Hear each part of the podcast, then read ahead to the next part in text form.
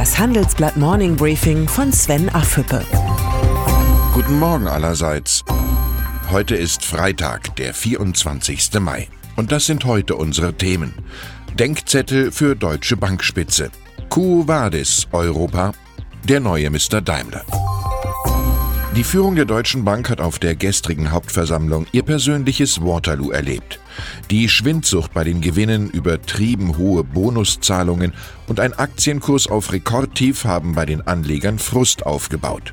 Der entlud sich vor allem gegen Aufsichtsratschef Paul Achleitner.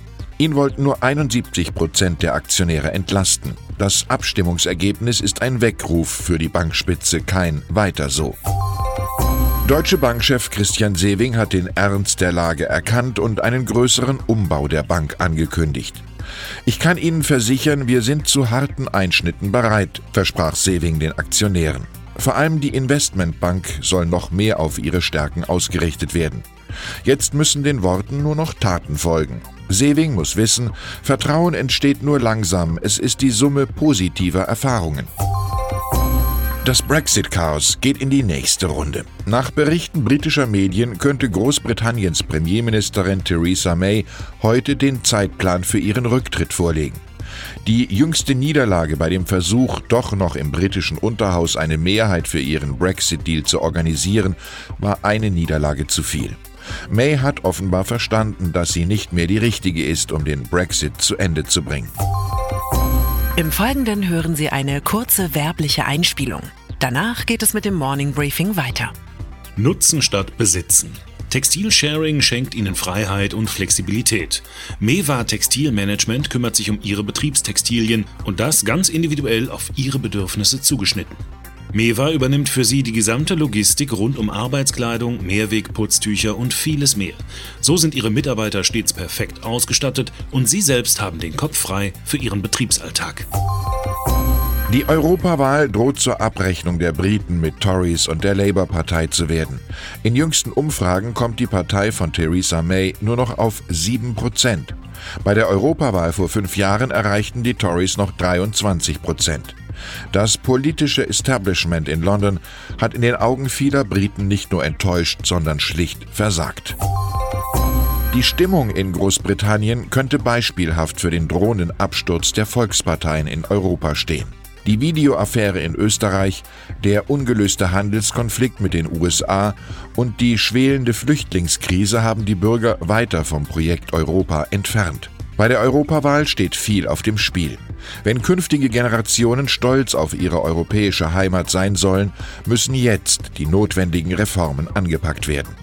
Europa ist unsere Zukunft und unsere Verantwortung. Meinen Leitartikel zur Europawahl lesen Sie in der aktuellen Ausgabe des Morning Briefings. Den Wahlabend möchten wir gemeinsam mit unseren Lesern in der Zentrale der Handelsblatt Media Group in Düsseldorf verbringen. Zur Wahlanalyse haben wir unter anderem Professor Bert Rürup, Dominik Hierlemann von der Bertelsmann Stiftung und BCG-Chairman Carsten Kratz eingeladen. Außerdem schalten wir zu unseren Korrespondenten ins europäische Ausland, Paris, Italien, Österreich, London und natürlich nach Brüssel und Berlin. Eine Handvoll Karten konnte ich beiseite legen. Lust dabei zu sein? Dann schreiben Sie mir an afhüppe@morningbriefing.de. Daimler Dieter Zetsche hat den Autokonzern geprägt wie kaum ein anderer Vorstandschef vor ihm. Nun steht Ola Kelenius an der Spitze des Unternehmens. Offen, freundlich, integer. Mit diesen Eigenschaften hat es Kelenius bei Daimler ganz nach oben gebracht. Jetzt muss er den Konzern zum effizienten Mobilitätsdienstleister umbauen. Aber besitzt der Mustermanager genug Härte, Vision und Veränderungswillen? Meine Kollegen Anna Gauto und Heinz Hubig sind dieser Frage mehrere Monate lang nachgegangen. Herausgekommen ist unsere heutige Titelgeschichte über den neuen Daimler-Boss. Anschnallen bitte. Und dann ist da noch Norbert Bisky, der Kunstweltstar, war 18 Jahre alt, als vor 30 Jahren nicht nur die Mauer einstürzte, sondern sein Staat, die DDR, gleich mit.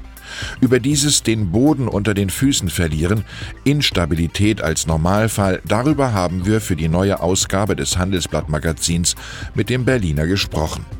Es wurde eine Deutschstunde der besonderen Art, etwa als Bisky verriet, wann er sich für seine ostdeutschen Landsleute schämt. Zur weiteren Inspiration hat der Künstler mit dem Handelsblatt sogar eine eigene Edition aufgelegt, die es auf Handelsblatt Online zu sehen gibt. Für Bisky gilt der Satz von Leonardo da Vinci: Geniale Menschen beginnen große Werke, fleißige Menschen vollenden sie. Ich wünsche Ihnen ein sonniges Wochenende. Herzliche Grüße, Ihr Sven Affüppe. Hören Sie nun noch unsere Highlights der Woche. Unsere Persönlichkeit der Woche ist Alexander van der Bellen. In der österreichischen Staatskrise erweist sich der Bundespräsident als zentraler Krisenmanager. Das Zitat der Woche kommt von Angela Merkel. Menschen gleich welchen Alters brauchen Teilhabe am sozialen Leben. Die Bundeskanzlerin hat zu mehr Zusammenhalt über die Generationen hinweg aufgerufen. Und die Zahl der Woche ist 70. Am 23. Mai 1949, vor genau 70 Jahren, wurde das Grundgesetz verkündet und damit die Bundesrepublik Deutschland gegründet.